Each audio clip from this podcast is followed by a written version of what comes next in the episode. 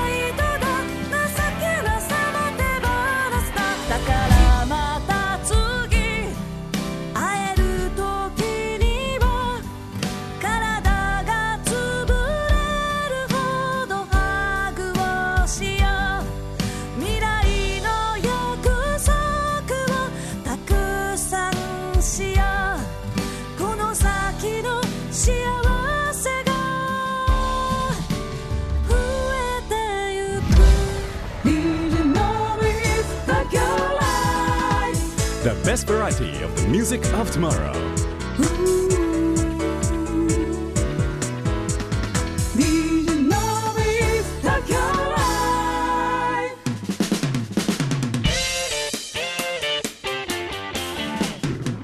DJ のビス東京ライブようこそ。今日のゲスト木下直子さんです。お久しぶりでございます。どうもお久しぶりでございますって言っておきます この番組的にはそうですね。お久しぶりではあるんですけれども、はい、あの今ですねあの、まあのっけからこの話しますけれども、はい、えっと、ラジオスターオーディションという、はい、オーディションに木下さんにまさか出ていただきましてそうですよ。なんならもうこっちからあの出てくださいとお願いしに行かないといけないぐらいの方なんですけれどもそんなことないですけど、えーと、オーディションの場に出ていただきましてですね、はい、しかも2回そうです。挑戦をしていただいて。ボリューム2と。そうボリューム1の方では、はい、文字通り涙を飲んでいただき。めちゃくちゃ悔しかった。いやもうあの終わった後のツイキャスちらっと見に行ったらもうなんかすごい泣いて号泣してたから、大号泣でしたけどでも、うん、なんかもうね。いやあんなにあのー、まあ自分でやっといてあれですけどそんなにこう強い思い入れを持ってくれてると思ってなかったもんで。いやみんな持ってましたよボリューム1からの人たち。本当にね もうありがたい限りというか、あのラジオやっててよかったなと思った一瞬でもあったわけなんですけれども、うんうん、えー、まあ、そんな話もちょっと、はい、ずいずいしていきつつですね今日は木下直子さんをお迎えをしてお届けをしていこうと思います。はい、とは言いつつも木下さんのお名前を初めて聞いたというリスナー様可能性は少ないですけどもいらっしゃるかもしれないので。いますよ 世の中にはたくさんいます。はい、はい、えーと活動紹介で自己紹介をお願いしてもよろしいでしょうか、はい、先ほどもちょっと言ったんですけれども、うん、横浜出身のピアノ弾き語りシンガーソングライターで、まあ、14歳から歌っているんですが今年活動25年目になります年がバレます。はい。14歳からやって25周年。はい。先日誕生日を迎えられてましたよね。そうです。なるほど。さサンキューな感じですね。そうですハッピーサンキューな感じです。これ公表してるんですね普通全然公表 大公表してます。なんかね怒られたらどうしようかと思いましたけども。そんなことないです。木下さんも最近出てもらってなかったですよね本当に。そうですかね。なんかあれ？でもなんか出た記憶があるんですよ何度か。いや何度かは出てもらってますけど。なんか定期的に訪れる私そうですね。あでも今年1回だけあったか。はい。そうですね。あの出てきていただいてえー出ていただいたりしましたけれども、はい。えーそんな木下さんをお迎えをしてえーお届けをするわけですが今やっていただいている番組そのラジオスターオーディションというオーディションを経て、えー出演をしていただいている番組が何というタイトルでしょうか？今宵音楽の鳴る店でというねタイトルでございます。いいタイトルでございます、はい。お隣っていう略称も、相性もついて。そうなんです。どんな番定着組ですか？してるのかな？お隣どんな番組ですかこれは？これはですね、うん。まあ、あのそのオーディションを受けた時からもう最初から決めてたことなんですけど自分自身がやっぱその活動25周年っていうのもあって、うん。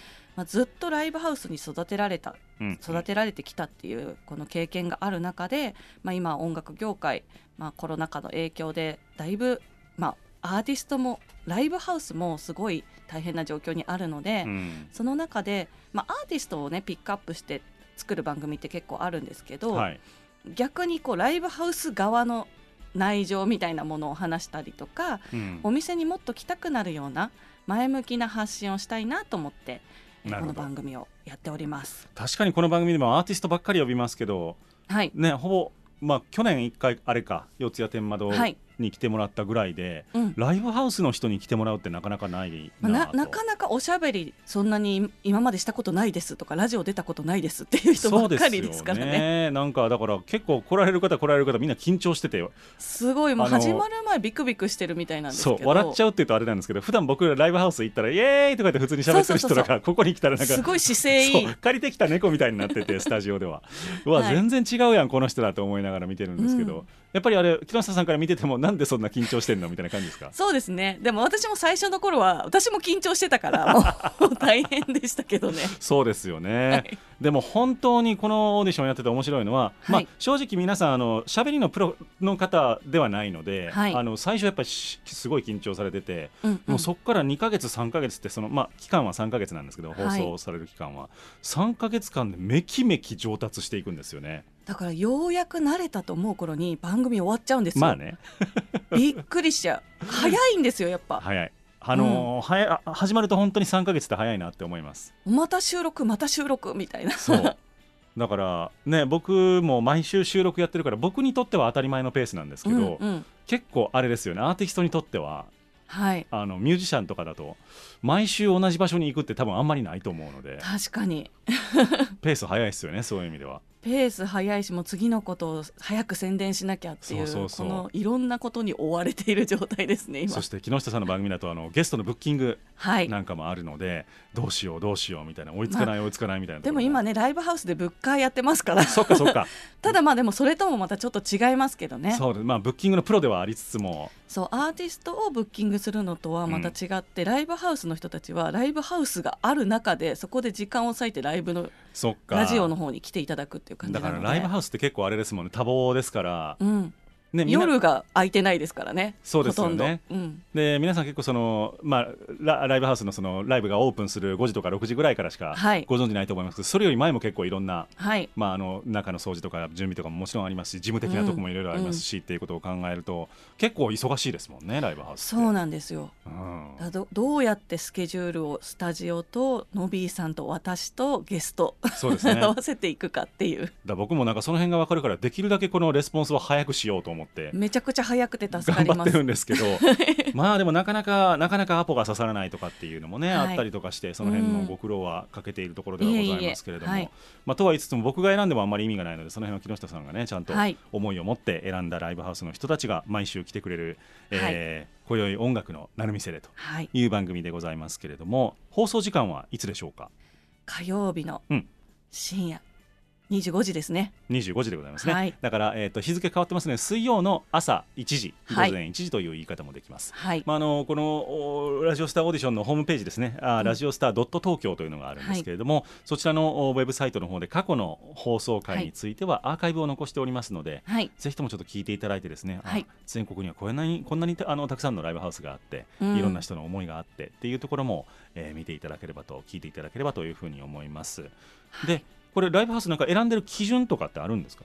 あでももう感染対策ばっちりしてるところをめ もう自分が行ったところがやっぱり多いんですけど、うん。もう目で見てあここはちゃんとしてるなっていうところを選んでおります。なるほどなるほど、はい。じゃあもうちゃんと消毒薬であるとか、はい。ディスタンスであるとか、はい。えーとそしてあとゆったり見れるっていうところが多いですかね。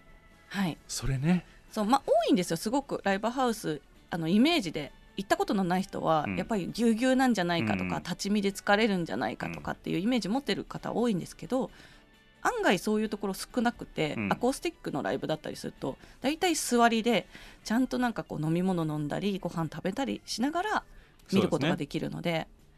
うん、まあ、コロナ前は結構ね、うん。あの立ち見上等みたいなところもたくさんありましたけど。そうですね、うんコロナの後はみんなゆったりとこそうです。う見れるようになってきて。見る人もすごく守って、うん。そのライブハウスをちゃんと守ろうっていう気持ちで来てくれているのでうん。ものすごくしっかりしてます。あのちょっと収益的には多分試行錯誤のところはあると思うんですけども。そうなんですよ。新たな あの文化が多分生まれつつあるんだろうなっていう感じはうん、してますね。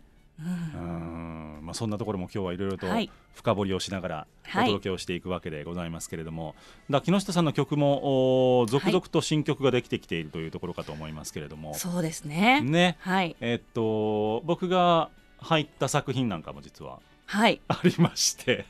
はい。あのねでもねこれすごい 難しかったんですよ。あのミックスを声のミックスっていうね、はいはい。あのバランスを整える作業が あるんですけど、どうやってもノビーさんの声って消えないんですよ。け消すなよ。消えないっていうか馴染まないっていい意味で。いい意味で消えない馴染まない。あの浮いてくるんです。浮いてくる。ダメじゃん私が知ってるからかもしれないけど、はいはいはい。ノビーさんの声を知ってるからよりかもしれないけど初めて聞かせた人にも「あわかるね」って言われますから。どうやらあの僕が浮き出てくるようでございますのそういいで低音を出すんですよ。ありがとうございます。コーラスされたことあるんですか？ないですよこんな。んだって 歌下手で通ってるんですか僕は。そんなことない。でも毎回あの CD 作ってるっていうといつ呼んでくれるんですかって言ってましたよ。シャレでね。だから本当に呼びました。というわけであの今回だから、えっと、家で僕がレあの、とはい。撮って送るっていう形でさせていただいたんですけれども、はい。えっと木下さんの、えーレインボー」という曲に参加をはい。させていただきました、どういうナンバーでしょうか？これはですね本当にコロナ禍に作った曲で、うん。まあ、こう今はね先行き不安で希望が見えないような、えー世の中になっておりますけれどもそれでもきっといつか、えーその希望を持っていればい明けない夜はないっていう意味もありますし、えー前を向いて、えー負けないよという意志で、えーいたいなっていう思いを込めて作りました「レインボー」という曲を聴いてください。どうぞ。ボロボロになるほど。何度も読んだ。絵本の中。少女の冒険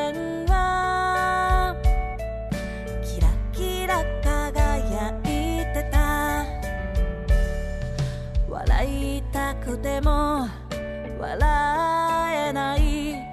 辛くても吐き出せない。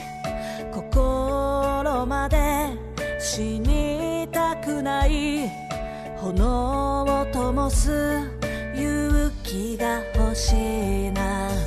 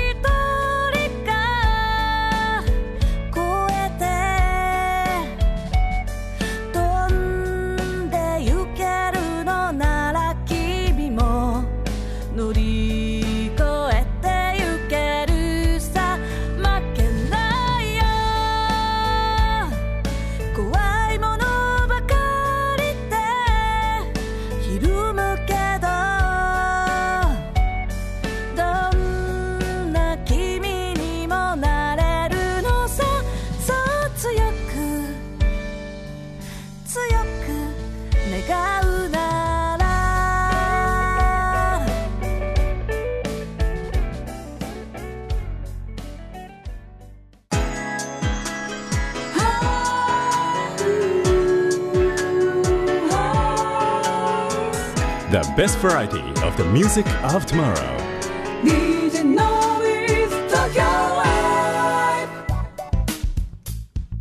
はいお届けをいたしました。ナンバーが木下直子さんで「レインボー」という曲でございました。はい。皆さんの B さんの声分かったかな？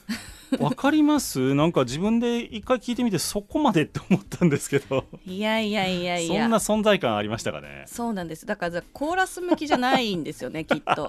なんか褒められてるけどようなボロクソ言われてるよ。うなどっちかわかんないですけど。です。すごい存在感があるからメインボーカル向きだよっていうあ意味ですよ。なるほど。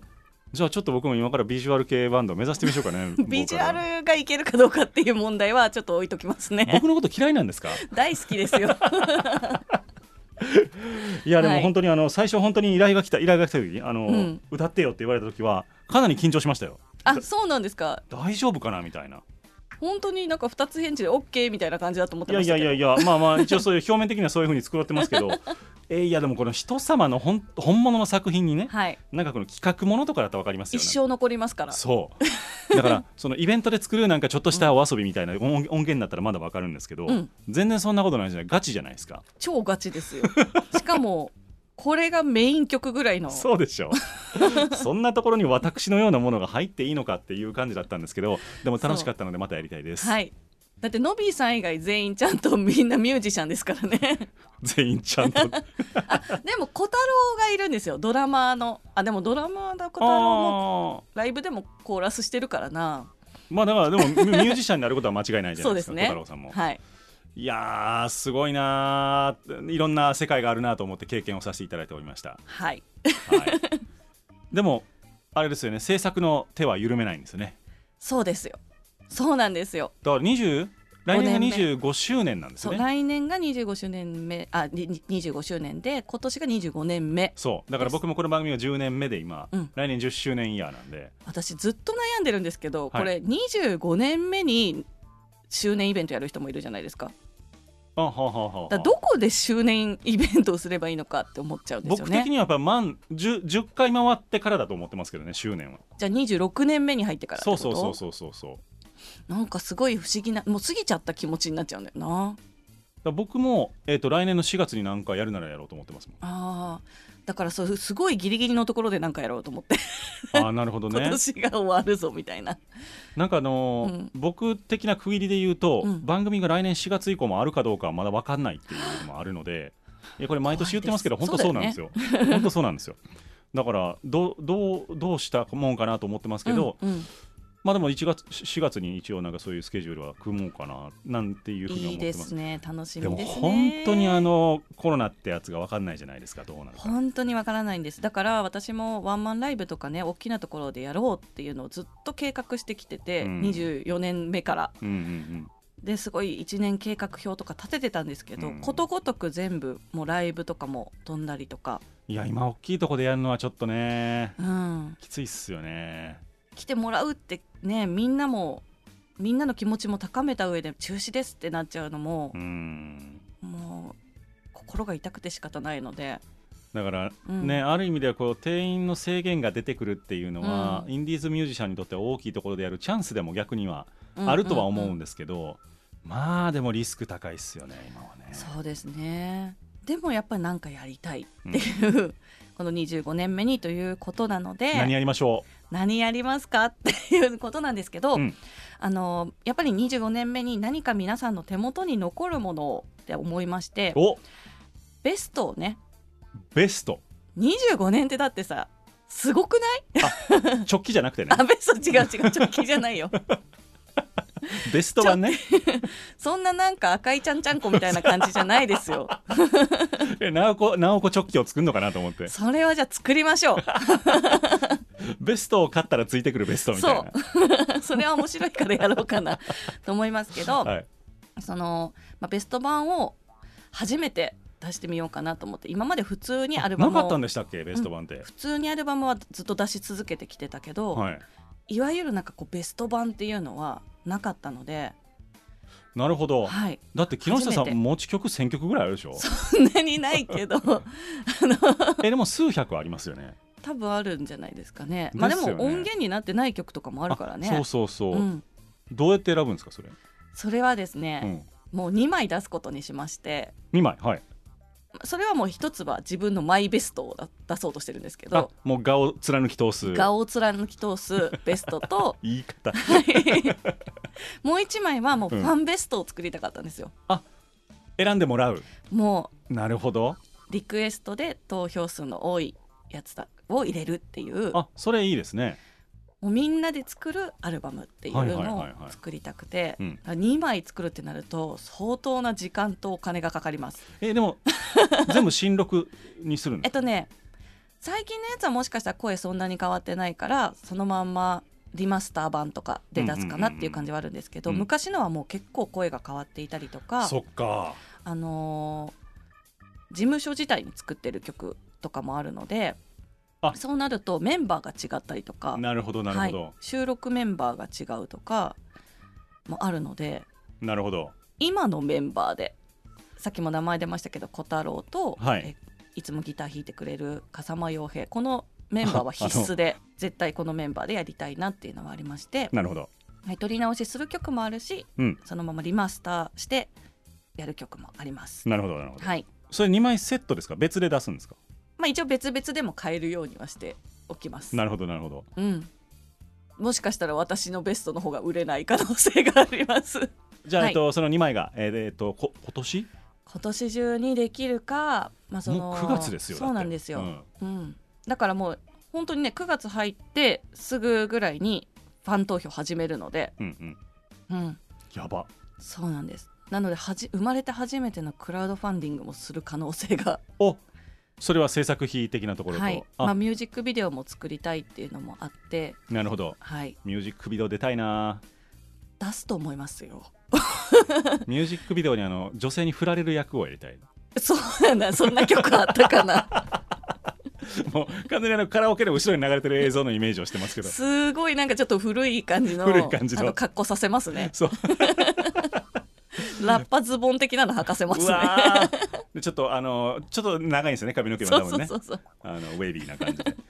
いやウィッグつけさせます。ウィッグつけてやりましょう。いやでも絶対そういうの面白いと思いますけどね、はい。でかそうなんですよ。さっきのかけてもらったレインボーもあのミュージックビデオを作りたいと思っててそれこそねファンの人にも出演してほしいんですよ、なるほどはい。じゃあ僕ファンだからやっぱ出演できるってことですねこれは。そうですもう。みんな出演してほしいから。それでも楽しみ、あそれをじゃあなんかこうリモート撮影的なイメージを。そうですね。クラファンしてくれた人はもう確実に出れるっていう感じにしようかなって思っているので。なるほどな、これ完全に僕クラファンせなあかん感じになってきましたね お願いします。いいですね。そういう意味ではじゃあ、うん。あのいろんな人が参加する、えーとはい。新しいアルバムになってくるとはい。いうことでございますので、はい。ぜひとも皆様あのーこれじゃあまたファン投票の告知とかはまた別で？そうですね。まだあの詰めているところなので、はい。はい、もしかしたらこの放送の時にはもう告知解禁されているかもしれないですけれど。了解です。はい。じゃあ解禁され次第皆さんぜひとも、あのー投票したりとかクラファンもじゃあ追っはい。てあるかもしれないということで、はい。ご協力をいただいたりとか。とそう今リターンのこととかちょっと考えているので、そうですそう。ねもうそれもみんなみん何が欲しいっていう聞こうかなと思ってるぐらいです。何が欲しいだろう木下のねごファンは、ベストですかね。長期かな。お揃いチョッキ まあそれはね面白いと思いますよ。だから本当いくらかかるか知らないですけどチョッキ作るのに。そうですね。なかなかないですからね。そうそう多分高いね。一つの単価高いだと思う。ノベルティチョッキって聞いたことない。私もです。ね。あのーまあでも面白いと思います。なんか一定額以上うん。クラファンで協力してくれた人にはチョッキを渡すとかっていうのは面白いと思いますし、なんなら直子さんが夜なべしてチクチクこうチョッキを作ると。もうそれ今年中に終わんないですね。じゃあまた皆さんあの期待してはい。リターンなんかを見ていただいただければと思いますし、はい。えっ、と本当にだからこの業界でさすがに25年 途切れなくやってる人ってまあいないんであんまり。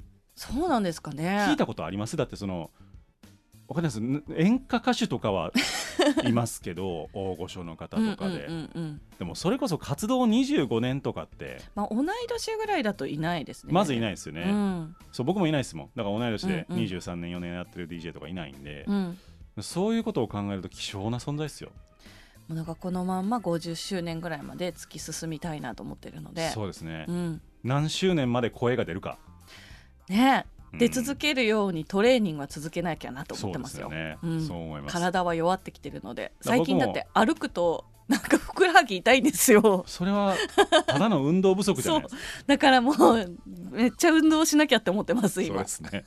あの歌って踊れるシンガーソングライターを目指してはい。今からかえって感じでございますけども、えー、直子さんには頑張っていただきたいと思っておりますが、はい。続いて一曲お届けしてまいりましょう「ピアスとオレンジ」という曲でございます、はい。これいい曲なんですよねこれそうかなと思って選びました。昔の曲ちょっと一曲入れたいなと思ったので。僕だからファン投票の権利があるとしたらこれ入れますもん多分。ほーうん。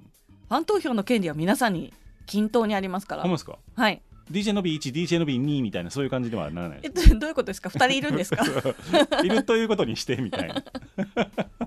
三曲ずつぐらいねなんかやってもらおうかなと思っていいですね。うん。これとああれあれとと。もう一曲どうしようかなみたいなね。そうですね。感じではございますはい。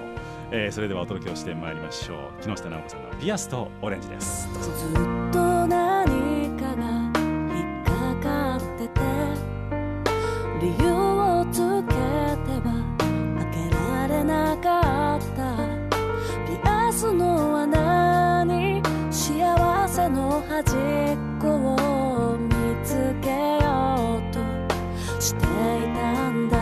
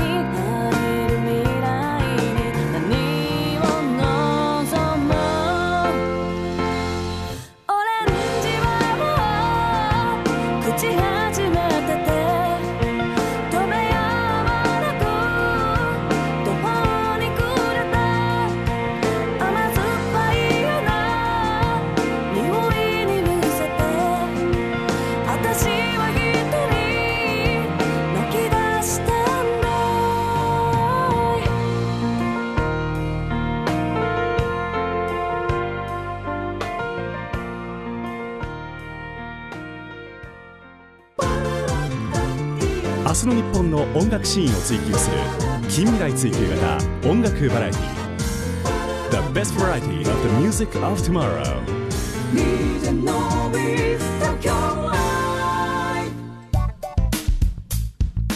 お届けいたしましたナンバーが木下直子さんで「ピアスとオレンジ」というナンバーでございました。というわけではい。あんまり年のことを女性言うのもあれかもしれませんが、ラスト30代でしょこ今年。そうです。サンキューですから30代やり残したことは？だからもうコロナだからできないことたくさんあると思うんです。うん。でもなんかそういう活動面以外で。断捨離。捨てるだけじゃないですか？捨てられない女なんですよ。あら。あそうなんでしたっけ？そうなんです。なんか物少ないイメージでした。物めっちゃ多いんですよ。ああそうですか。それでもほとんど恐竜でしょ？恐竜は捨てる気がないですから そもそもが。断捨離対象外。対象外ですよ。一生残していくやつですからあれは。え何を断捨離したいんですか？例えばどういうものが多いんですか、絶対もう着ないだろうなっていううん、服もうん。捨てられないんですよねなんか。あーわかる。もしかしたら来年着るかもみたいな。でもよくよく考えたら買えばいいんすよねまたね、うん。なんか同じようなのをね、あと紙類はね全部捨てられなくて、うんうん、絶対捨ててもいいやつなんですけど例えばレコーディングの時に、はいはい。あのーまあ、どのテイクを使うかみたいなのでうん。チェックした紙みたいなのがうんうん。5枚ぐらいあったりするんですよね1ほう。曲に対して。ほうほう。5テイク取ってるから、はいはいはい。ここ丸ここ×ここ丸ここ×っていうような風に書いてるようなやつも捨てられないんですよ私。もうそんなんもう PDF にしましょう。スキャンして、そうですよね、うん、今時でもいつかしようと思うとうん。しないんですよ、確かに。そう。だから紙類がすごい多いです。まああのレンタルでスキャナー借りてその1週間でやっちゃうとか、確かにね。そうそうそうだから捨てられないものはそういうものたちが多いですね。そうですね。わかります。どんどんどんどん増えていく。だから活動にまつわる資料とか、うんうん。音源とかっていうことですよね。そう。でもすごい昔のやつが出てきてやっぱり喜ぶ瞬間がね10年に1回ぐらい訪れるんですよ。わかる。わかる。だ写真とかも捨てられないですよね僕ね。あ私も捨てられないです。そただ何の写真かわからない時がですよ 見ても。うそれは捨てよ なんか自分が撮ったやつとかは私基本人あんま入れないんですよ。人入れずにう風景ってことですか？風景とかになっちゃうからこれいつのなんだろうっていうのがわかんないの多くて。あーなるほどね。うん。そっかそっか。例えばなんかディズニーランドに行きましたってなった時にあの私ハロウィンの時にしかディズニーランド行かないんですけど、はいはいはい。そうなるとあのハロウィンのかぼちゃたちが好きなんですね。うん。だかぼちゃの写真しかないからこれ何年前のハロウィンの写真だろうっていう。そう本当にディズニーなの？行ったのは。それディズニーまでわかるんです。これはもう絶対ホーンテッドマンションのとこだっていうのはわかるんですけど。なるほどね。でも毎年レイアウト一緒だからわからないんです。でも撮っちゃうんですね。でも撮っちゃうんですよ。えでもデジタルでしょ？そういうのは。フィルムだから昔のやつとかはわからないです。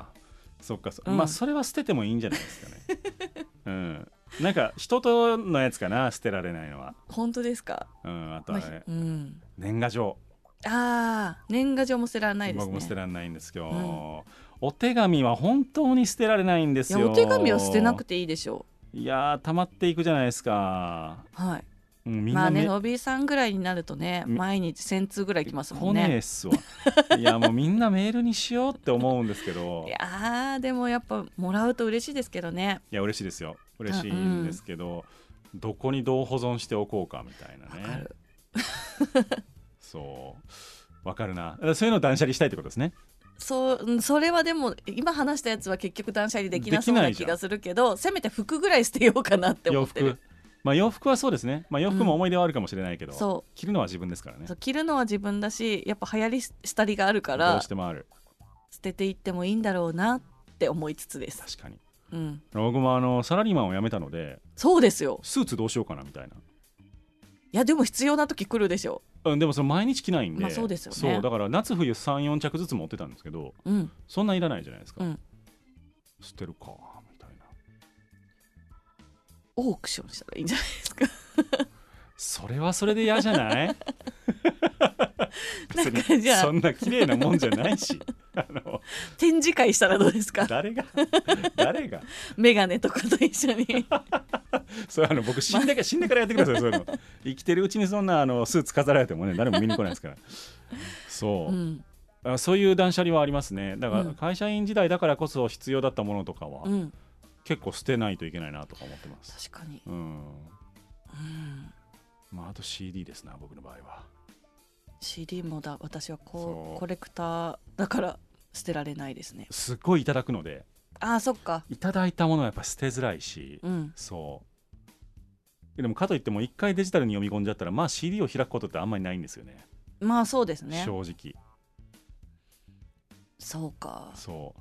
だからハードディスクに全部入れてあるんですけど、うん。でも一応 CD もパッケージも全部持ってるみたいな、うんうんうん。それが棚の半分以上を占拠しているっていう状況なんですよね今。それ見てると嬉しくななならないですか？いや嬉しいですよ、こんだけの人と僕は出会ってきたのかって思うけどうん、でも多いなって木下さんとかこれぐらいありますからね。そうですよそう。ね10万円近くあるから。10万以上 CD で出してますからね。そうそうそう。そのだからいただいてるのもかなりの数になるので。そうでいやーこれは人に歴史ありですなと思いながらうん 見ておりますけれども、そんなわけで今日は木下直子さんをお迎えをしております、はい、えーということで年内に、えーとうん。CD を出出すぞ。したいぞ。と いうことと今ラジオ番組をやってるぞと、はい。えーライブハウスの人たちを紹介するラジオ番組をやってるぞと。はい。いうことと特番がそうです。深夜3時半からはい。放送されるんですね。もう9月の末と9月10の末の月の頭ですね。そうですね、はい。えーのお曜日でございますけれどあ日曜日の、はい。えー日曜日の27時。だから月曜日の午前3時半でございますけれども。すごいですね。働く人の ことを全く。いやまあこれは正直あの深夜働あのねお仕事をされている方向けのそうですね。時間帯ではありますが、えーっとだから10 9月の26日と10月の3日うん。うんの深夜27時うん。ということになりますが、はい。どういう番組になりますでしょうか？私はですねこれはその先ほど話していた「今宵音楽の鳴る店」での、うん。まあ、サイドストーリーというか、うんそっちはライブハウスに向けてだったのではい。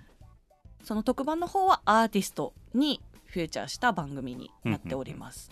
はい、なるほど。うん、もう私の独断と偏見で選んだおすすめアーティストこのコロナ禍で勇気をもらった救いをもらったアーティストだったりとかね。お客さんからのえーリクエストいただいてそれをご紹介したりとかですね。なるほど。もうはい。じゃああのー同じ番組の延長線上ではありつつもちょっと角度を変えてそうですね。は届けいてくださるとはい。い。うことでございますので、ぜひとも真夜中の訪問者という番組でございます。これはあのラジオスターオーディションのサイトの方に放送局の方のリストございますので、はい。えーぜひともそちらを参照していただければというふうに思っております。はい。続いてのナンバーでございます。お届けをしてまいりますのが雨風と太陽というナンバーでございます、はい。どういう曲でしょうか？これはですねまあなんかうんと共作曲なんですよね。共,、はい。共作？共作曲。私と藤田裕二君そして菅田紗恵ちゃんをの3人でイベント用に本当は作った曲だったんですけど、はいはいはい。で藤田裕二君が、えー曲を作って、うん。私とさえちゃんで1行ずつ歌詞を書き書いて曲にしたっていう。おすごい。なんか昔のあの和歌のあれみたいですね。そうです。もうだから今は LINE で なるほど。1行できたらさえちゃんに渡して 向こうもあの子育てしながら1行かけたら私に渡してっていう。なるほどね。でもほんとトントントンってできたんですよ。すごい。でまあお互い3人ともですね、まあ結構活動歴があるのでうん。その中でまあ自分たちの今の等身大の自分っていうのを描けたんじゃないかなっていう作品になったんですけど、うん。まあその1回限りで終わってしまうのがもったいないぐらいいい曲だったので、うんうんただすごく、まあ、男女で歌うっていうのもあって声のレンジが広いんですよ。音域が広くって。うん。でさえちゃん歌えないってなって。なるほどね。そう一人では歌えないかもはいはいはい。ってなって、で、まあ、ユージも、まあ、なおちゃんとさえちゃんに歌ってほしかったからっていう感じだったんでうんじゃあ私がもらっていいですか？来た。っていうことで。手を挙げに行った。手を挙げに行きました。もう多分過去最高一番高いんじゃないですかね。聞いてみましょう。低くて高い。レンジの広い。ねマライア・キャリーか木下直子かって呼ばれるぐらいの レンジの広さを保っております、はい。えー木下直子さんのナンバーでお届けをしてまいりましょう雨風と太陽。汚れたつま先すり減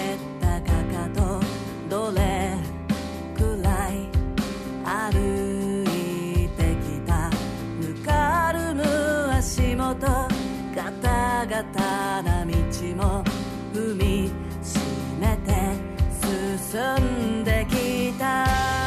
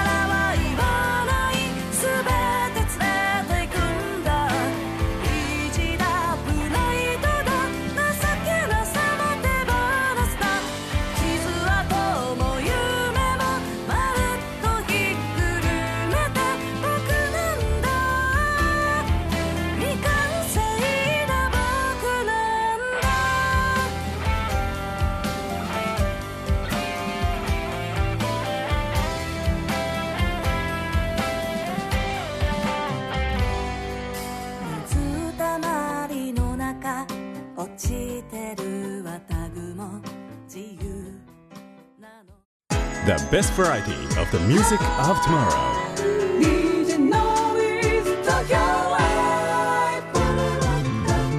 明日の日本の音楽シーンを追求する近未来追求型音楽お届けをいたしましたナンバーが木下直子さんのナンバーでした「雨風と太陽」という曲でございました。はい。雨風ね。そうなんです。でもまあみんなねこの字面だけ見たら雨風って読むんですよ。雨風。うんはい。というわけで DJ のビズ東京ライブには名物コーナーがございあまして忘れてた。のびに聞けというコーナーがございます。はい。もうだから木下さん僕のことほとんど知らないと思うんでいろいろ聞きたいと思うんですけども、えいやーもう聞くことないんですよね。まああの質問を一つ投げていただきまして、僕はその質問への回答拒否権がないというコーナーでございます、はい。何でもどうぞ。何でもいいですか、はい。あのー今日のねのびーさん自分の番組じゃないですか。はい自分の番組の時すごい笑顔なんですけど、うん。あのー今ね私が番組やらせていただいてるんですけれどあの時めっちゃ怖いんですけどなんでですか？あー多分立場が人様の番組を作るっていうのと、自分の番組はもう自分のやりたいようにやっていいと思っているので、うん。本当はダメなんでしょうけど あのただその人様の番組のおクオリティに責任を持とうと思うとも結構威圧感がすごいんですよ。あ本当ですか？今のこの朗らかさどこ行ったってなってる。えー、ちょっと気をつけよう本当。いやそれね言われるんですよ。番組プロデュースはちょこちょこさせていただいてるんですけど、そうじゃあそれじゃいけないね現場の 雰囲気を作るっていう意味では。いやなんかすごいごめんなさい噛んでしまいました。すみませんってなる。なんか逆にあんまり口を挟まない方がいいのかなっていうふうにも思っていて、であのーなんでしょうね。例えばこっちですごいバカ受けしてたりとか、うん。なんかあれみたいな感じになってたりとかするとうん喋、る方としてはえ何何何ってなるじゃないですかはい、その雰囲気って全部伝わっちゃうので、うん、あんまりこう反応はしないようにしてるんですよ、うんうんうんうん。そう。っていうのもあります。じゃあ何も言われなかったら大丈夫大丈夫っていうふうに取っていいんですね。そうですそうですそうです。あよかったです。大丈夫ってことです。そう。だから何か言う時は言いますし、でもそれは別に「おい!」とかって言わないと思うんですけど。もちろん全然そんなことはない。声を荒げることは全くなく。そ う全くないんですよ。はい。そう。無あそう。そう無です。だからあのーもう一人ねあのーはい。ディレクターが入ってくれてるので、はいはい。彼女に操作は任せ機械はい。のオペレーションを任せて、進行も任せて僕は本当にあの大丈夫かなこれこのまま出して大丈夫かなっていうのを、うんうん。えっと、ずっと聞いてる感じうです、ん。まあもう本当にプロデューサーですもんね。だからそうなんです。だから全てを見てるっていう感じですよね。僕の後に誰も聞かないのであそっかそっか。そうそうなんです、うんそれが怖いんですよ。うん。でこの番組の場合は、まあ、基本的に僕の後はあんまり誰も聞かないですけどあの、まあ、聞いてくれる時もあるしで僕が喋ってるから、まあ、責任は持てるじゃないですか、うん。そうでも人様の言ってることに僕が責任を持たないといけないという立場なのでそこがね確かに。意外と緊張感があるんですよ。すごい緊張感を。そうそう感じてます。そうそうだからでもそれがこうビリビリ伝わっちゃってるのは良くないなと思いました。お願いします。ですよね。っていうことですよね。どうしたらいいんだろう。いやでも普段のノビーさんを知ってるからだと思います。そのギャップがあるからだと思う。うん。まあね。まああのあ一緒にねラジオやってるアスナちゃんも、うん。多分普段のノビーさん知ってる。うんうんうん。あでもあっちではねなんか面白い感じのことやってますあっちは喋ってるっていうのはあるんですよね喋ってもんね自分が。はい。そうですよね。喋ってるところはおちゃらけてますけどでもあの時も顔笑ってないと思うんですよ そうなんですね。そうかそうか。だからアスナさんはアスナさんなりに威圧感感じてるんでしょうね多分ね。つら。私の場合ねあの全くノビーさん出てこないですからね。そうそうそう。だからよりですよねきっと。よりちょっと、あのーなんでしょうね。もうがっつり聞いてる感が出てると思いますね。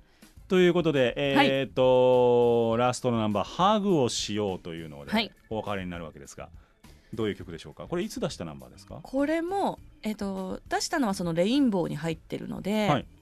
あのコロナ禍に作った曲なんですけど、うんうん。本当にあのライブハウスも閉じてしまって、うん。なんかスーパーにも行けないようななんかこう本当家で自宅から出れないような状況あったじゃないですかありました。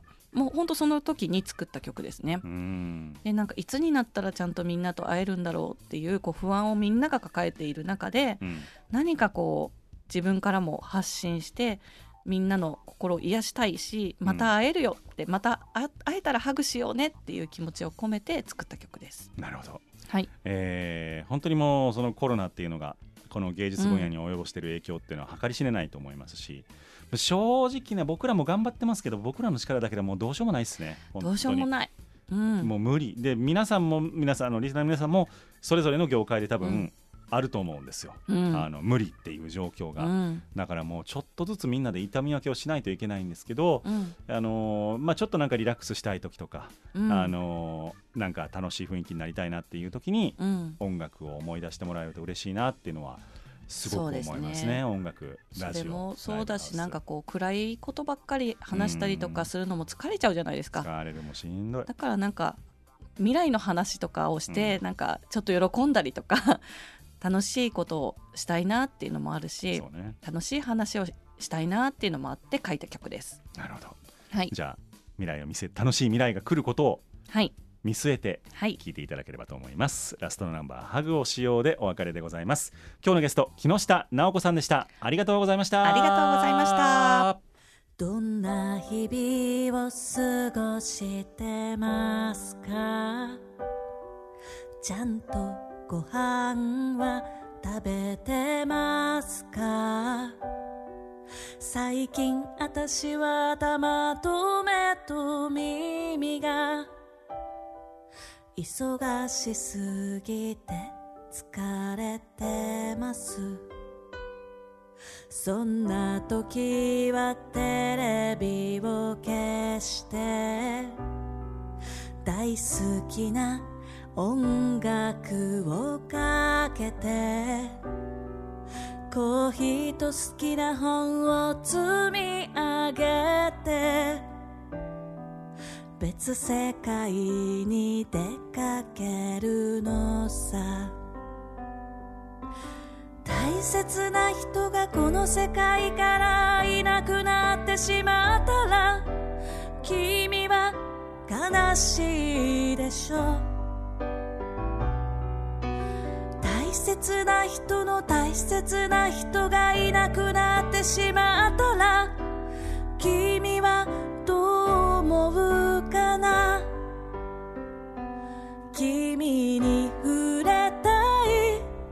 だけど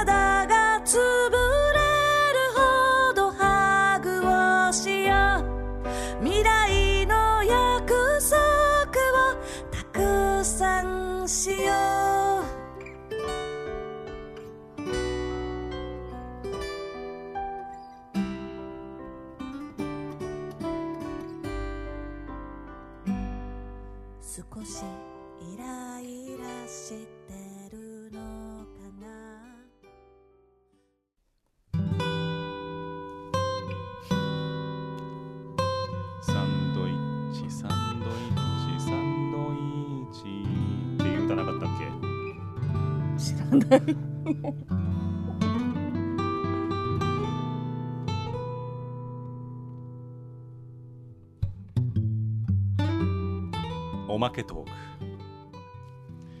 ありがとうございました。ありがとうございました。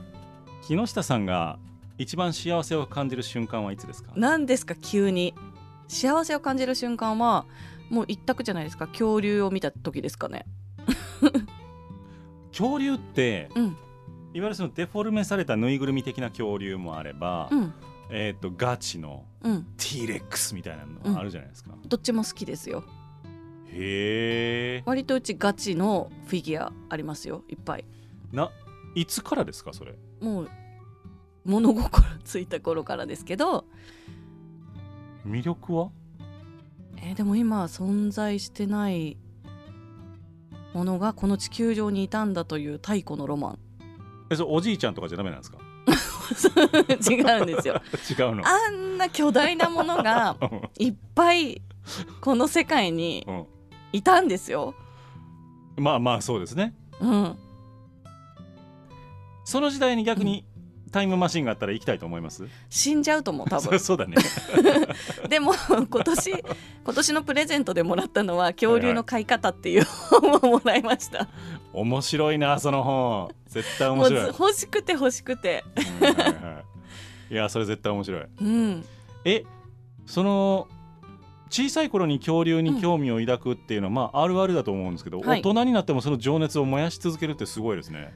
でもうち母もそうなんですよね。恐竜好き？うん。母もジュラシック・パークとかも大好きだし。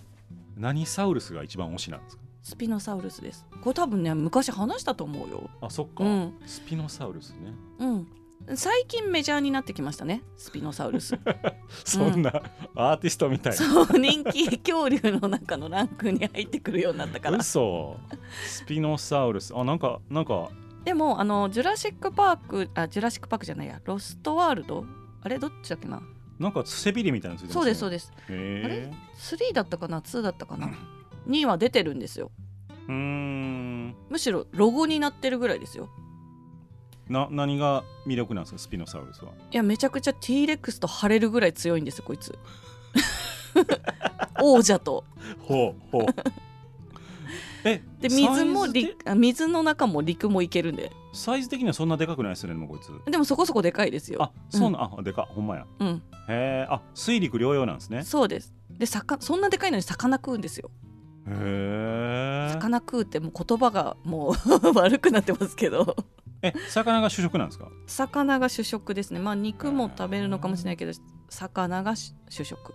なんかこういう人たちってこう、肉好きとか色とかはどうやら人間の想像想像です。らしいじゃないですか。だからもう毎年大体恐竜展行くんですけど、うん全然色変わってきますもんね。昔から。えあそうなんですね、うん、昔はもっとなんか地味な色だったのがもう最近の恐竜展だと割と派手な色になってたりとか。はあ時代とともに。そう。で最近の定説としては羽毛が生えてる説なので恐竜は、ほう。うん、えあの鳥みたいな感じそう鳥の祖先だからっていうのもあって。へえで羽毛が生えてるのは私は好きじゃないんですよ。だからもうその説だけはもういつか覆ってほしいと思ってるんですけど。あこの皮膚感がいいってことですね。ワニとかも好きだから。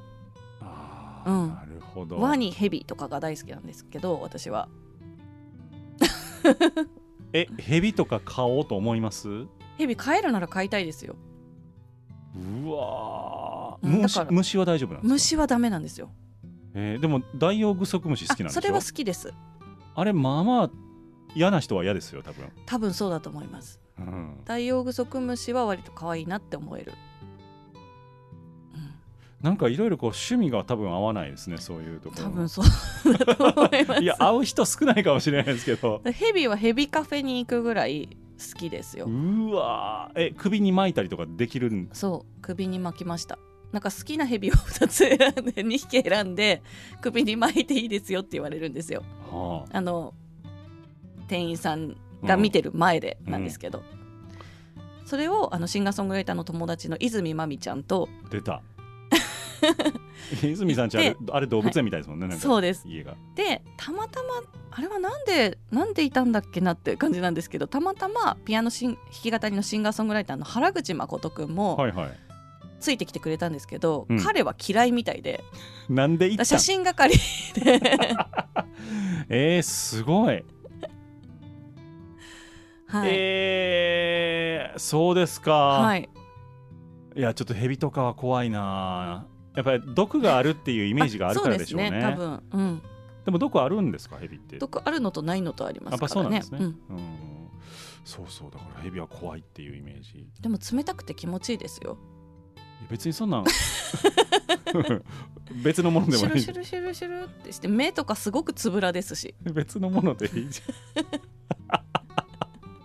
いや怖いな、そうですか、うん。さすがにワニは撫でられないですけどでもワニも抱えたことあります。えでも身の危険はあるでしょ？ちっちゃいのは大ち丈夫なのか？っちゃいのちっちゃいのであちゃんとそれはあのー抱えていいように口のところ、閉じられてたんですけどね。はい。あまあ、腕を折るぐらいの力はあるのでちっちゃくても、ーうわうん、ーでもワニってなんであんな強いんですかね？すごいですよね。うん、なんかあんなに長い口やったらなんかちょっとしんどそうなもんやのにね。めちゃくちゃ噛むじゃないですかあの人たち。すごい力ですよいやバキバキバキ、ー まあでもそれが好きうん。なんですね、直子さんは。大好きです。そっか。じゃあもう断捨離できないしその辺は、だからもう恐竜展に毎年行くときに幸せを感じてる。うん。でもなんか逆にあれですね。ちょっと安心するというか、うん。音楽以外にちゃんと趣味を持ってるシンガーソングライターって意外と少ないので。あーそっか。そう。んうんうん。まあ音楽そうですね。音楽以外だったら一番上げるのはそれですもんね。うですよね、うん。だから面白いなと思って。うん。うん。あのちょっとご一緒はできないですけど。妖怪展はどうですか？いや行くのはいいんですよ別にうん。恐竜展も。多分うん。興味を示せないと思うんですよそんなに。妖怪は？妖怪は大丈夫なんですか？妖怪も大好きなんですよ。怖い話はでも嫌なんでしょ怖い話あのーうん。妖怪ってまあまあ怖いじゃないですか。妖怪はそうですね。そうなんかちょっと違うんですよね。へえうん。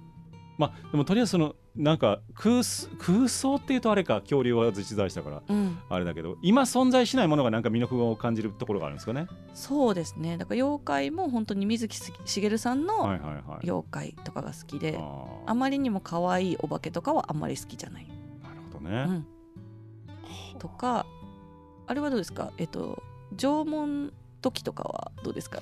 縄文土器とか土偶とか。いやあの美術館じゃ博物館で見たことはありますけど、土偶には興味はないですか？私今日のピアス土偶なんですけど。いやあのふーんって感じでした。そうですか。見た時は。へー。そんななんかあのおお土偶ってならなかったですね別にそうなんですね。遮光器土偶ですよ。全然もう意味がわからない何それ遮光器土偶って。あの目が遮光器みたいになってる土偶いわゆるあ遮の光器。うん。いわゆるあの有名なやつです。教科書に出てくるような。あのずんぐりむっくりの。そうですそうはいです、はいはいはい、うん。いやーあんまり興味が持てないですそうですか。うん今日までありがとう。なんで別れる宣言なの奥が深い木下直子さんの趣味の世界をはい。探訪してまいりましたけどもいかがだったでしょうか、皆様楽しんでいただけましたでしょうか、えースピノサウルスぜひ検索してみて、はい。これが木下直子さんが好きなやつなんだとはい。びっくりしてください。考えに浸りながらえーっとひ一日を過ごして いただければと。もう自分で何言ってるか分かってないもん。そうですよね。思っております。はい。というわけで今日はこの辺ではい。ありがとうございました。おやすみなさい。ありがとうございました。おやすみなさい